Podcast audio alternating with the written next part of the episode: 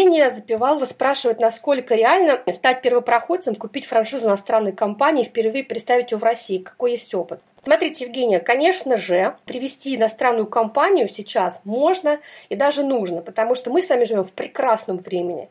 Мы живем в то время, когда открыты многие границы, которые раньше были закрыты. У нас есть теперь таможенный союз, Единая Беларусь, Казахстан, Россия и ВТО. Единственное, что, говорю, раньше было фактором существенно затрудняющим, это момент неурегулированности законодательства. Но сейчас, когда Россия, даже не имея законов четких, она имеет хотя бы практику, бизнес-практику определенную, многие компании уже смотрят положительно в эту сторону иностранным. Лично даже у нас вот в гильдии есть два эксперта, которые только этим и занимаются. То есть они мониторят иностранный рынок, договариваются, выходят на переговоры с интересными концепциями, которые считаются, что в России они пойдут, то есть проводят исследования, видят, что пойдут. И здесь могут быть два варианта событий. Первое, это если есть требования у той компании иностранной на территорию выходить только по системе мастер-франшизы, именно мастер-франшизы, когда ты выкупаешь право представлять интересы единолично в стране. Это, кстати, вариант Макдональдса. То есть во всем мире Макдональдс – это франшиза, а в России это не франшиза, потому что развивает ее одна компания, которая в 93 году выкупила эти права. Дальше он просто открывает франшизу, открывает предприятие за свой счет.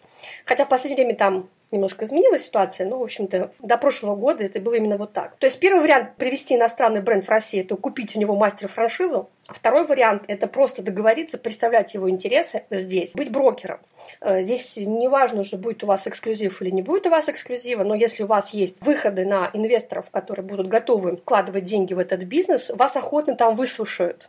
Сейчас действительно, повторюсь, прекрасное время для этого есть, потому что такой тренд пошел. Буквально еще два года назад такого тренда не было переговоры с, например, немецким брендом Wiener White у нас в Германии, который бренду уже более 50 лет, были заказчики заинтересованы в этом бренде к Олимпиаде, к нашей российской. Чтобы провести с ним переговоры, мы убили очень много времени и, к сожалению, безрезультатно. В последний момент, когда они даже соглашались на партнерство, выставляли ценники, которые просто ну, никогда бы не, не окупились. То есть, если бы этот ценник был бы за Макдональдс, да, мы бы, наверное, даже не раздумывали. А за бренд, который в России еще надо раскачивать, популяризировать, это конечно, была сумма, которая очень сильно увеличила бы сроки окупаемости проекта. Поэтому с точки зрения переговоров с иностранными брендами по представлению их интересов в России опыт у меня лично есть. С точки зрения привоза, нет, я никогда этим не занималась, потому что всегда было интересно развивать последние годы собственные концепции, собственные бизнесы, собственные проекты, не быть брокером, поэтому немножко здесь другие стратегические были разницы позиций.